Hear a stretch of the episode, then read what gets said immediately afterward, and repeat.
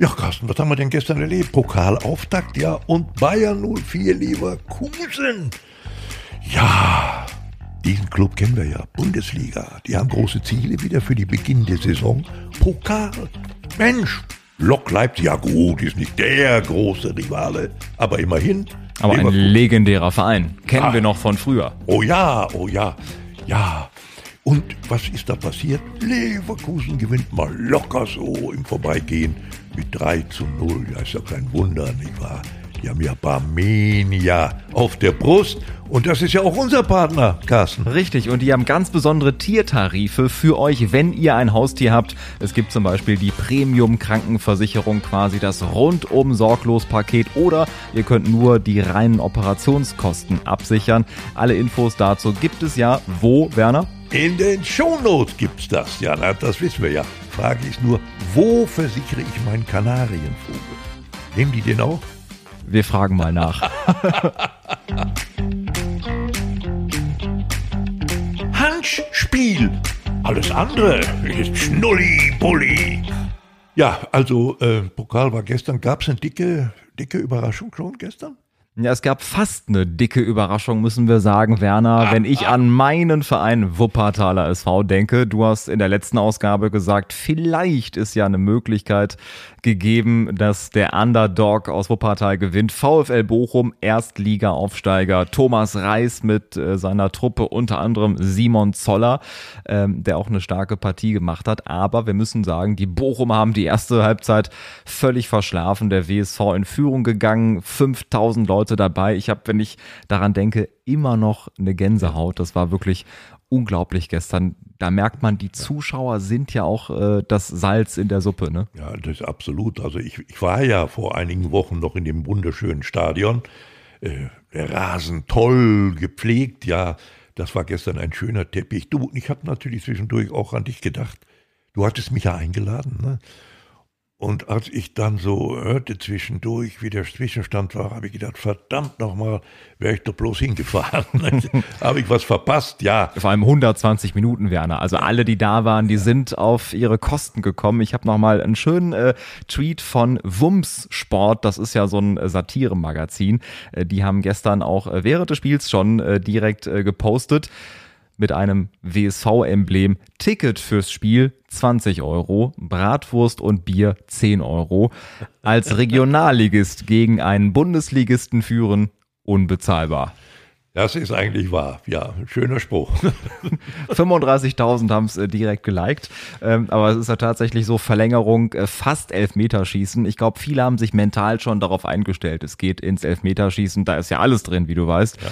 Ähm, aber in der 111. Spielminute haben die Bochumer dann doch äh, den Sack zugemacht, muss man sagen. Aber ich glaube, die haben sich den Ausflug an die Wupper äh, deutlich einfacher vorgestellt. Das will ich gar nicht äh, sagen, du. Äh, die wissen schon, dass da einiges passieren kann bei einem Regionalligisten. Wenn ich es jetzt am Ende so bewerten soll, würde ich sagen, es hat überhaupt keiner verloren. Ja, also Bochum natürlich eine Niederlage zum Auftakt jetzt der beginnenden Bundesliga-Saison. Das wäre nicht so schön gewesen. Das haben sie abgewendet. Aber ich denke mal, der Wuppertaler SV, der hat doch eine Menge Werbung gemacht für die jetzt beginnende Regionalliga Saison. Nicht? Da kann man einiges drauf aufbauen, würde ich sagen. Unbedingt Werbung in eigener Sache, Werbung für den Verein, für die Stadt, für ja. die Region, um einfach zu zeigen, Leute, hier wird auch guter Fußball gespielt. Ja. Jetzt äh, am Wochenende geht's los. Übrigens natürlich auch in der Fußball-Bundesliga. Die Bochumer haben es dann mit äh, dem VfL Wolfsburg zu tun. Aber diese Underdogs, die dürfen wir nicht unterschätzen. Auch zwischenzeitlich, als wir in der Verlängerung waren, ähm, habe ich auch gesehen, dass äh, weiche Flensburg gegen Holstein Kiel ja auch in die Verlängerung gegangen ist und und äh, da hat sogar Flensburg als Regionalligist den Ausgleich erzielt. 2 zu 2 stand es bis äh, kurz äh, vor Schluss und äh, aber in der Nachspielzeit, in der Verlängerung, glaube ich, in der 124. Minute hat dann äh, Kiel dann doch noch ähm, 4 zu 2 gewonnen. Möglicherweise wäre es da auch ins Elfmeterschießen gegangen. Ähm, aber ich freue mich, dass wir jetzt reden. Ausgabe 5, du hast es gesagt, Werner, mit dir, mit äh, dem Mann, wo jeder Satz klingt wie ein Hörbuch. Die Stimme von FIFA 98 und 99 quasi der Lionel Messi der Fußballkommentatoren. du, ja, äh, wenn ich der wäre, dann wüsste ich jetzt gar nicht, wo ich bin, ja. der äh, geht ja nun weg von Barcelona. Ja, frei, du bist auch ja frei auf dem Transfermarkt, Werner. Ja, ja, ja, aber unbezahlbar. Völlig unbezahlbar. Da haben wir das Thema unbezahlbar schon wieder. Wie war das eigentlich damals? FIFA 98, 99? Äh, du hast, wenn man so will, mein erstes Spiel war FIFA 98 äh, für den PC. Du hast mein erstes Tor kommentiert, auch wenn du es äh, nicht mehr weißt. Damals mit Wolf, Dieter, Poschmann. Ähm, wie war das eigentlich damals? Wie habt ihr die Sachen eingesprochen? Vielleicht war es da noch ein bisschen anders als die jetzigen äh, FIFA-Spiele, wo dann so Sätze eingesprochen werden. Es war furchtbar unromantisch, ja. Und so furchtbar sachlich, ein kleiner Raum, dunkel nur eine gebogene Tischlampe und da stand ein Mikrofon daneben. Und ein paar Meter weiter saß ein Mensch hinter einer Glasscheibe. Ich hatte immer den Eindruck, der schläft. Und nach jedem Satz, den man gesprochen hatte, hob der, meistens hob er den Daumen, das heißt gekauft, oder er senkte ihn. Und dann hieß es äh, nochmal einsprechen, oder? Ja, ich hatte natürlich ein dickes Buch vor mir, nicht? Da gab es dann zum Beispiel elf Meter. Oben rechts, unten links, gehalten, nicht gehalten, bei Sonnenschein, bei Regen, ja, immer wieder neu. Es war schweißtreibende Arbeit und nach acht Stunden war ich so fertig, dass für mich schon feststand, nie wieder FIFA. Ja, ist egal, in welchem Jahr. Außerdem war es viel zu schlecht bezahlt. Und trotzdem erinnern sich immer noch alle an diese Spiele, weil das doch diesen Legendenstatus haben. FIFA 98, damals gab es noch den Hallenmodus, äh, den es danach nicht mehr gegeben hat. Also es war schon was Besonderes. Werner Hansch, Wolf Dieter Poschmann, äh, das äh, haben viele noch in Erinnerung und vielleicht gibt es ja mal so eine Retro-Auflage. Wie wäre es denn ne? mit dir, Wolf Dieter? Nein, nein, mit, nein, nein, auch nicht mehr Retro. Mit ja. Rollo nein, nein. Fuhrmann oder mit Rollo Rolf Töpper Wien mit Fritz von Ton und Taxis. Ich glaube, ich lasse mir die Idee patentieren. Ja, müssten die Herberge ausgraben, dann würde ich es auch nicht mehr machen. Also nein, das ist erledigt. Wie gesagt, äh, die haben damals mit uns Millionen verdient. Übrigens ein äh, kanadisches Unternehmen, nicht, die dahinter stand. Okay. Und äh, wir wurden viel zu schlecht bezahlt. Also nein, nein, das ist, das ist erledigt. Aber wir können ja, wir haben ja noch ein tolles Thema, was den Sport angeht. Ne? Am letzten Sonntag war ja Olympia-Finale, ne? die große Abschlussfeier, wenn die Nationen wieder alle aufmarschieren. Du, äh, was ist denn dein Eindruck so gewesen von den drei Wochen? Aufgrund der Zeitverschiebung hat man wenig mitbekommen äh, aus äh, Tokio. Platz neun im Medaillenspiegel aus äh, deutscher Sicht, wobei du jetzt sagen wirst, ja, die Medaillen sind natürlich äh, zweitrangig, aber dieses Erlebnis, was man ja mitbekommt, ähnlich wie hier Sommermärchen 2006, eben diese besondere Atmosphäre, die gab's in äh, Tokio nicht aufgrund äh, der Corona-Bestimmungen. Also irgendwie ähm, war es, glaube ich, für die Sportler wichtig, dieses Erlebnis zu haben, aber so ein richtiges Massenevent war es in diesem Jahr nicht. Anders als bei der Europameisterschaft, wo man, wie ich finde, viel, viel mehr mitbekommen hat und aufsaugen konnte von der Atmosphäre. Ja, natürlich. Bei der Europameisterschaft waren ja Zuschauer zugelassen. Manchmal war mein Eindruck viel zu viele.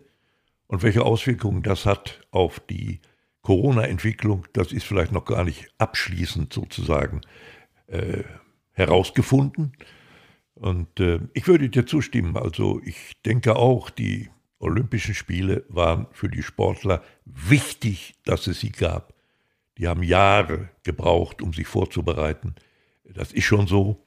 Ähm, und dann mussten sie tatsächlich ohne Zuschauer das Ganze durchstehen. Erstaunlicherweise sind ganz tolle Leistungen dabei herausgekommen. Mehrere Weltrekorde. Also wenn ich dran denke, 400 Meter Hürden, ja, solche Zeiten, das ist ja unfassbar. Ich, unter 46 Sekunden, 45, 9, fantastisch. Und äh, ja, waren es jetzt die Schuhe, waren das sozusagen Dopingschuhe. Die Bahn wurde sehr oft gelobt, nicht? diese neue Bahn. Alles zusammen ganz erstaunlich. Also, wie gesagt, für die Sportler gut. Gab natürlich auch ein paar Schattenseiten, ne? wenn ich an die Ringer denke, ne? Dopingfälle und, und, und, und. Naja, gut, das hat es immer gegeben. und apropos Schattenseite, der moderne Fünfkampf, wenn wir an Annika Schleu denken und äh, die Bundestrainerin Kim Reisner mit diesem Satz Hau drauf, weil das Pferd nicht wollte. Das waren ja eben diese Schattenseiten dieser äh, Olympiade, muss man sagen. Ähm, da gingen natürlich die Emotionen durch. Man hat gemerkt, äh, das Pferd wollte nicht, äh, die Reiterin war völlig mit den Nerven am Ende, aber so etwas äh, darf ja nicht passieren. Es gibt trotzdem diese Vorbildfunktion. Es gucken so viele Menschen zu. Ähm, hat dich das auch ein bisschen betroffen gemacht? Du als Pferdeflüsterer? Ja, das war natürlich äh, absolut unterirdisch. Ne? Also das da so rauszulassen. Äh, überall hingen ja Mikrofone rum. Das, das ist halt so. Da bleibt heute nichts mehr geheim. Ne? Dann war die gute Frau, hat sich selbst ans Messer geliefert, die musste ja dann gleich weg, wurde aussortiert und äh, dann gab es ja noch so einen Vorfall, der hatte mit Rassismus zu tun bei den Radfahrern. Ne? Äh, das war auch schlimm genug. Ja, das sind so Negativentscheidungen. Ich bin aber der Meinung, die großen Verlierer waren die Japaner, ja, und vor allen Dingen die Menschen, die in Tokio und um Tokio herumleben. Von denen, die von weit her angereist waren, will ich gar nicht reden. Die mussten draußen stehen bleiben, waren nicht beteiligt. Für die war es eigentlich schlimm. Insofern konnte dieser sogenannte olympische Geist, der konnte nicht richtig aus der Flasche. Das war traurig. Und insofern war es vielleicht zumindest doch eine Idee, noch ein Jahr zu warten mit diesen Spielen. Ne? Aber das war beim IOC nicht machbar. Auch da geht es ja immer wieder um mhm. viel Geld war sicherlich dann nicht verhandelbar, ja. aber es wäre vielleicht aufgrund dieser äußeren Umstände die bessere Entscheidung äh, anders gesehen für viele Sportler, die eben auf diesen Moment hinfiebern und sich auf den Punkt auf Olympia in diesem Jahr vorbereitet haben. Vielleicht wäre es für die natürlich aufgrund der Verschiebung auch nicht äh, so gut gewesen. Ähm, aber anderes Thema, Werner, du hast sicherlich reingeschaut. Jetzt am Freitag ging's los, die neue Staffel von Promi Big Brother in diesem Jahr. Ich sehe die Trophäe hier bei dir stehen im Regal. Letztes Jahr du als, äh, ich will nicht sagen Titelverteidiger, denn du kannst ja den Titel nicht mehr verteidigen in diesem Jahr. Aber du hast letztes Jahr den Titel abgeräumt. Äh, was hast du bisher für einen Eindruck? Und wenn du überlegst, wie war das denn vor ziemlich ja. genau einem Jahr, als es äh, da bei dir losging? Du kommst rein, du kennst manche Leute, du kennst aber nicht alle und äh, hast da sofort irgendwie Anschluss finden müssen und mit den Menschen dann ja ganz, ganz lange Zeit verbringen können. Ja, das war drei Wochen, anstrengende Wochen, ganz klar. Äh, also ich muss ganz ehrlich sagen, beim Schauen der ersten Folge am letzten Freitag, da war ich zunächst mal froh, dass ich im letzten Jahr dran war. Ja, also diese Thematik Weltraum hätte zu mir gar nicht gepasst. Also ich wollte und will nochmal überall hin, aber nie in den Weltraum. Das kann ich dir versichern. Ne? Deswegen warst du im Märchenwald richtig aufgehoben. Absolut, sage ich dir. Nicht? Das Nostalgische, das Atmosphärische, wenn ich an unser schönes kleines Feuer denke, ne? das noch echt mit Feuerstein angemacht werden musste. Ja, Menschenskind und dann dieses äh, Frühstück machen mit Milch und Haferflocken und so weiter. Nee, dieses unglaublich sachliche und äh, funktionale, das hat mich überhaupt nicht angesprochen. Also von der ganzen Emotion war das nicht mein Ding. Naja, ich habe dann natürlich schon mal ein bisschen versucht zu, zu unterscheiden zwischen den einzelnen Bewohnern. Ne?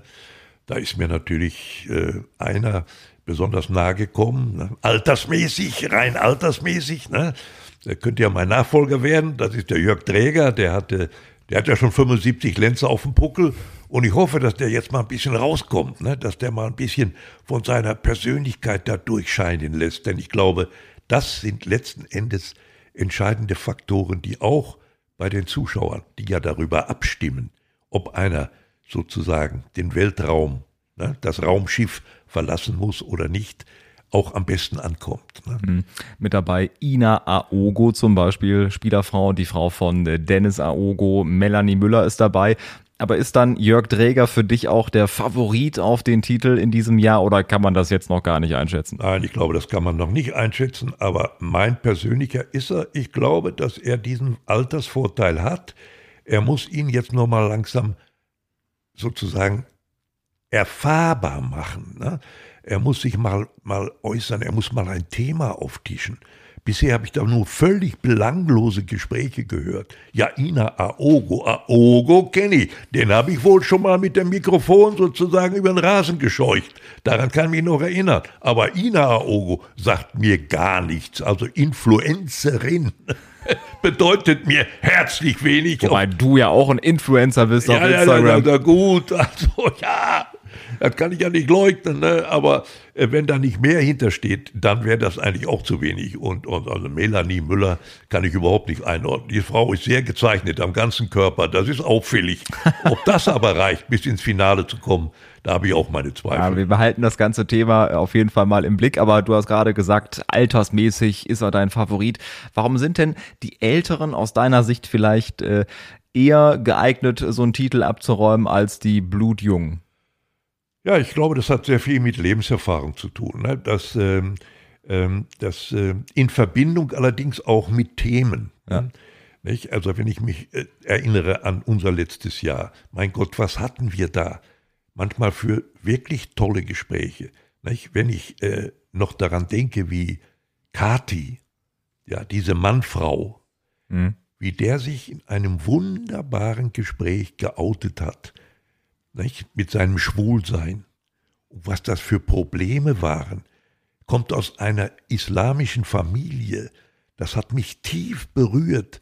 Und da ist einfach eine Stimmung entstanden, die, glaube ich, sehr gut rüberkam, auch nach außen hin. Ne? Ich mit meiner furchtbaren Geschichte, mit meinem Outing, ja, mit meiner Krankheit, glaube, dass das auch eine Rolle, eine große Rolle sogar gespielt hat, wie man draußen angenommen hm. wurde. Ne? Und ich vermute mal, in dem Moment, wenn äh, man so Sachen dem anderen anvertraut, natürlich sind Kameras dabei, es sind Mikros dabei, 100% ausblenden kann man es nicht, aber es wirkte auf jeden Fall im letzten Jahr bei euch so, dass ihr euch wirklich unterhaltet auf Augenhöhe, dass ihr das ausblendet, dass äh, so und so viele Millionen Menschen irgendwie dabei sind und dass ihr euch persönlich ähm, offenbart äh, quasi einen Einblick in die eigene Seele zulasst. Ja, das war so. Also ich kann das für mich auf jeden Fall so sagen. Ich habe äh, eine Menge gewonnen durch meine Teilnahme. Nicht, nicht nur finanziell. Das war auch wichtig. Ne? Werde ich demnächst mal diese Kameraden daran erinnern müssen, ja, dass sie die 100.000 nicht komplett verplanen. Ne? Die muss man nämlich versteuern. Ne? Das habe ich da auch noch nicht gewusst. Wichtiger Tipp. Das habe ich später erst erfahren. Ja, ich habe einen wunderbaren Freund gewonnen. Mit Icke Hüftgold. Icke Hüftgold, sein Künstlername, Matthias Distel. Großartiger Mensch, bin unglaublich dankbar, dass ich den dort getroffen habe. Ne? Hättest du gedacht äh, vor der Teilnahme, dass so etwas entstehen kann in so einer Sendung? Nicht wirklich. Nicht wirklich. Nein, so weit habe ich gar nicht vorausgedacht. Ich habe immer nur gedacht, ich bin, ich muss mich selbst überraschen, ja. weil ich gar keine Idee hatte, wie es mir gelingen sollte und könnte, mit einer solchen Gruppe zumeist wesentlich jüngerer Menschen über drei Wochen unter diesen Umständen zusammenzuleben. Das war mir völlig unklar, da hatte ich nicht die geringste Vorstellung. Es scheint mir, wenigstens annähernd einigermaßen so gelungen zu sein, dass es auch draußen rüberkam. Mhm. Ah, äh, eines muss ich noch sagen, Carsten, Menschenskind, Simone Ballack. Ja, die hat ja heute noch einen anderen Namen, weil sie wieder verheiratet ist. Simone Mickey Ballack hat mich außerordentlich beeindruckt da in diesem, in diesem mhm. Container. Sie war auch letztes Jahr Teilnehmerin in deiner Staffel. Ne? Sag ich ja, ne? mhm. sage ich ja. Und äh, ich kann mich noch gut erinnern, wir mussten einmal eine, eine Aufgabe lösen, nachmittags. Jeder von uns sollte an diese sprichwörtliche Mauer, die uns getrennt hat, ja, Schloss vom Wald getrennt hat, sollte zeichnen, auf was er sich freut, wenn wir aus dem Container wieder rauskommen. Und Simone hatte ein wunderschönes Haus gezeichnet, mit Fenstern, wobei sie jedem Fenster einem ihrer Söhne zugeordnet hatte. Und da war mir klar, dass diese Kinder, ihre Söhne mit Michael Ballack, wie wichtig ihr die waren, wie wichtig ihr diese Familie war. Und du weißt selbst, was wir in dieser Woche mhm. erlebt haben. Eine sehr, sehr ja, tragische Geschichte und ähm, das ist ja, berührt mich auf jeden Fall auch, wie du über sie als Familienmensch sprichst. Denn jetzt kam eben raus, dass ihr Sohn ums Leben gekommen ist bei einem tragischen Unfall mit einem Quad. Ähm, und also ich glaube, das können alle sich vorstellen oder vielleicht auch gar nicht vorstellen, ob man ein Kind hat oder nicht, was das in einem auslöst, wenn ja. das eigene Kind äh, stirbt ja. und was das für sie für eine unfassbar schwere Zeit sein muss. Ja, das ist so. Das ist so und, und äh, wir können uns da nur anschließen. Also ich empfinde, ich habe auch mit äh, Rainer Kallmund äh, schon natürlich darüber gesprochen, der auch hier einen sehr engen Kontakt hat. In diesem Fall noch mehr zu Michael äh, Ballack, natürlich aus den Leverkusener Zeiten her, ist ja klar. Äh, das ist eine furchtbare Geschichte. Ein Kind zu verlieren ist ganz schlimm. Aber so einen hoffnungsvollen Sohn, der gerade das Abitur gemacht hat, mit 18 Jahren. Ja, ich, zwei Monate erst her. Ne? also natürlich. kurz nach dem Abitur jetzt Emilio Ballack und dann diese furchtbare Geschichte, dieser, dieser tragische Unfall. Und da sind wir natürlich in Gedanken bei der Familie, bei Simone und äh, Michael Ballack und ja, wünschen natürlich auch ganz viel Kraft in dieser unfassbar schweren Zeit äh, natürlich auch an, an alle, die irgendwie eng mit ihm waren, die auch mit ihm befreundet waren und ähm, schlimme Geschichte und man kann das, glaube ich, gar nicht in Worte fassen. Ja. Deshalb schweigen wir jetzt einen Moment zumindest, um wieder den Faden zu kriegen. Ja. Ähm, ach, ich hatte ja am Sonntagmorgen eigentlich eine Geschichte, die wie soll ich das sagen, auch wieder eine, eine Klammer geschlagen hat um mein Leben sozusagen. Diese Geschichte begann vor 60 Jahren. Mhm. Eine, ähm, ich bin jetzt sehr gespannt, was jetzt kommt. Ähm, du hast ein bisschen was angedeutet. Es geht um äh, WDR 3, quasi der Kultursender vom Westdeutschen Rundfunk, ähm, auch da, wo deine Wurzeln irgendwie liegen im Hörfunk. Und äh, die haben dich angerufen und gesagt, Werner, was machst du am Samstagmorgen? Oder wie kann ich mir das vorstellen? ja, es war äh, äh, nicht ganz so. Also ich kriegte ja einen vorbereitenden Anruf in diesem Fall von WDR 3, da bin ich natürlich mit dem Sport eigentlich nie aufgetreten, ne? äh, ist klar, aber nur so ein Stück darunter, das war immer der WDR 2 natürlich, wo wir mit unseren Sportreportagen vertreten waren, das ist klar. Wo viele sagen, Samstagnachmittag Auto waschen und WDR 2 einschalten. Absolut, so war es und in diesem Falle war es aber der andere Sender und die hatten wohl irgendwoher mitbekommen, dass äh, ich eine sehr äh, wie soll ich sagen, interessante, ungewöhnliche Geschichte zu erzählen hatte im Zusammenhang mit dem Thema der Sendung. Das lautet nämlich Lieblingsstücke. Das heißt, Hörer dürfen dort erzählen, warum ein bestimmtes Musikstück sozusagen ihr Lieblingsstück ist. Ne? Und das war in der Tat so. Es ging los äh, 1960. Ich war als junger Student aus der Münsteraner Provinz nach Berlin gezogen mit einem Koffer und einem Pappkarton und hatte Gott sei Dank dann ein Zimmer gefunden dort und am nächsten Tag war Einschreiben, Freie Universität Berlin, Dahlem und dann guckst du erstmal, ist hier einer, ja, den du vielleicht in Münster schon mal gesehen hast. Ne? Und tatsächlich, am Ende waren wir fünf, fünf hoffnungsvolle junge Studenten, alle Juristen und äh, wir machten sehr viel zusammen und an einem Tag, es war Sommer 1960, die Mauer stand noch nicht. Es war also noch ein freier Verkehr möglich, ja, ja. mit der S-Bahn nach Ostberlin und so weiter. Und äh, da fragte mich äh, der eine da äh, äh an einem Tag, hör mal, äh, wir haben uns schon verabredet, wir wollen heute mal nach Osten. Äh, willst du mit? Ich sage, nee, geht nicht, ich habe ich habe eigentlich, ich muss was arbeiten, nächste Woche ist Klausur, Zivilprozessordnung und so, muss ich noch ein bisschen was machen. Och, sagt der, schade. Naja, nach, nach einer Weile habe ich den gefragt, sag, was macht ihr denn in Ostberlin? Ja, wir gehen in die Oper. Oh, Oper, damit kannst du mich jagen, das ist doch nichts für mich. Nee, nee, nee. Ja, sagt er, hör zu, die Oper ist nur Nebensache. Ne? Da kostet nur 50 Pfennig Eintritt. Unglaublich. Komische Oper, Bärenstraße, Berlin, ja. Äh, 50 Pfennig Eintritt und dann können wir vor der Oper und in der Pause für ein paar Groschen können wir da Kaviar fressen und Krimsekt saufen. Das kam alles. Und das war der Anreiz. Das kam von Russland. ja, habe ich gesagt, das ist ja eine ganz andere Nummer, da fahre ich natürlich mit. Und so war's.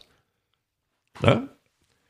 Nach Ostberlin gefahren, schwarz getauscht. Das war üblich, ja. Du wurdest ja überall angesprochen, da, wenn du im Osten warst. Können, wollen Sie tauschen? Ja, natürlich. Ne? Mhm. schwarz getauscht, 50 Pfennig Eintritt, waren wir drin.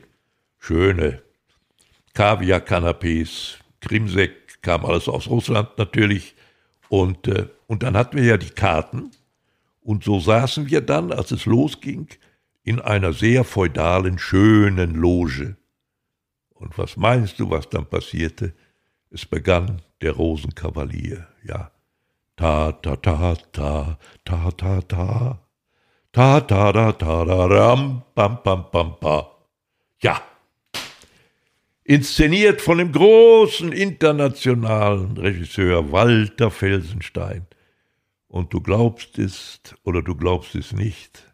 Es war jedenfalls so. Es war, als hätte jemand in mir etwas aufgeschlossen. Ja, mir ging das Herz auf und ich hatte plötzlich das Gefühl, mein Gott, du hast ja an einer ganz wichtigen Sache bisher völlig vorbeigelebt. Seitdem bin ich Klassiker, stell dir mal vor. Und äh, das habe ich nie vergessen. Und jetzt kommt die, der zweite Teil der Geschichte, der ist genauso verrückt. Es war im Frühjahr 2006, nach, da denken wir doch alle an das Sommermärchen, ja, das war es dann ja auch mhm. ne, im Sommer. Und äh, ich kriege einen Anruf im Frühjahr von einem Menschen, der stellt sich vor als Olaf Fischer, künstlerischer Leiter der komischen Oper in der Bärenstraße in Berlin. Ich habe ihn gleich unterbrochen und habe gesagt, Herr Fischer, Sie sind falsch verbunden. Ja, ich bin nur Sportreporter. Nee, nee, sagt er, warten Sie mal, um Sie geht es ja. Und dann erzählt er mir diese Geschichte, dass die also sozusagen im Auftrag der Bundesregierung nicht ein kulturelles Beiprogramm zum Sommermärchen, nicht? Das musste ja noch dazukommen, ja. nicht? Kultur, Musik und dann eben der Sport. Das sollte ja alles eine Einheit bilden, auch für die ausländischen Besucher, die natürlich nach Deutschland gekommen waren. Wurde dort ein sogenanntes Fußballoratorium aufgeführt. Komponist Moritz Eckert aus Frankfurt und der Librettist kam aus Gelsenkirchen. Ne? Schön. Ruhrport ist immer Klaus, gut. Ja. Mhm. Aber du hast dann auch gesagt, ich habe ja noch eine persönliche Geschichte mit der komischen Oper. Da hat sich ja für dich auch ein Kreis Ja, geschlossen. das war's, ja. Verstehst du? Der wollte mich jetzt, also musst dir vorstellen, Fußballoratorium, großes Orchester, großer Chor, vier Solostimmen, nicht? also ein Sopran, ein Mezzosopran, zwei Damen, ein Tenor und ein Bariton, zwei Männerstimmen und drei Sprecherrollen. So. Einer war Reporter. Die Rolle hat mir der Fischer angeboten. Und während der da am Erzählen war über dieses Stück und so weiter und so weiter, gingen mal ihr Spiralen los im Hinterkopf. Und ich sah förmlich mich wieder in der Loge sitzen und den Rosenkavalier genießen. Und ich habe ihn sofort unterbrochen und habe gesagt, Herr Fischer, Sie brauchen nicht mehr weiterreden. Ich mache das. Und daneben gab es noch ein angenehmes Honorar. Stell dir mal vor. Ja. Das war alles möglich durch die Bundes durch die Bundesregierung, Natürlich. die das Ganze gefördert hat. Ja. Und 60 Jahre her und jetzt, wo du das Ganze so erzählst, äh, kommt es einem vor, als wäre es gestern gewesen. Also diese Erinnerungen, äh, die haben sich bei dir fest eingebrannt, wie so. ich merke. Ja, ja. Äh, Werner, wir haben äh, auf deiner Instagram-Seite einige sehr, sehr nette Kommentare von Leuten, die dein Video gesehen haben. Du hast ja im Sessel gesessen, bisschen Zeitung gelesen in diesem Video und dann irgendwann gesagt, reicht jetzt mit Lesen, ich mache mache einen Podcast, äh, hört rein, Handspiel, überall, wo es Podcasts gibt. Und äh, da schreibt zum Beispiel Iron Mike, äh, ein Podcast mit dir und Icke würde mir gefallen. Euch beiden höre ich gerne zu.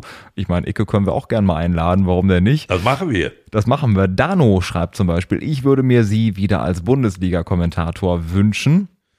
Ähm, Eron schreibt zum Beispiel, ich hoffe, es geht dir gut. Lieber Werner, bleib gesund. Monika hat uns geschrieben. Monika, wir grüßen dich. Äh, fantastisch. Und dann ganz viele klatschende Hände und äh, Herzchenaugen. Die ja. Monika freut sich auch sehr, dich zu hören. Ähm, ich hoffe, du bist auch dabei, Monika, bei dieser Ausgabe. Stefan, bleib gesund, lieber Werner.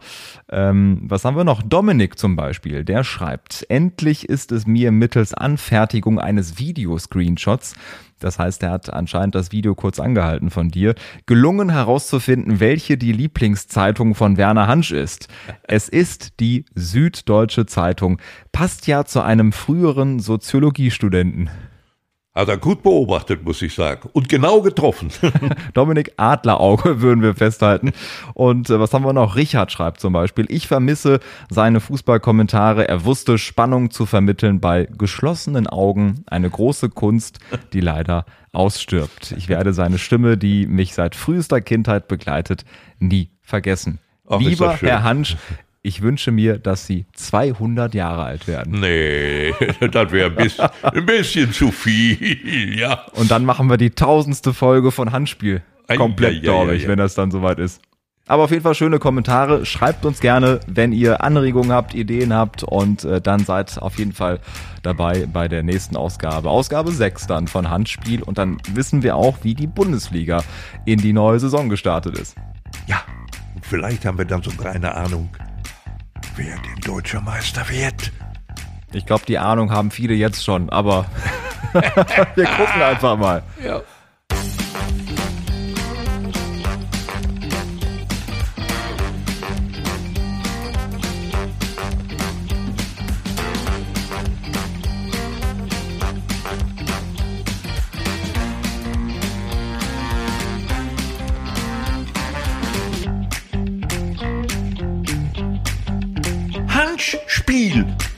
Andere ist Schnulli-Bulli.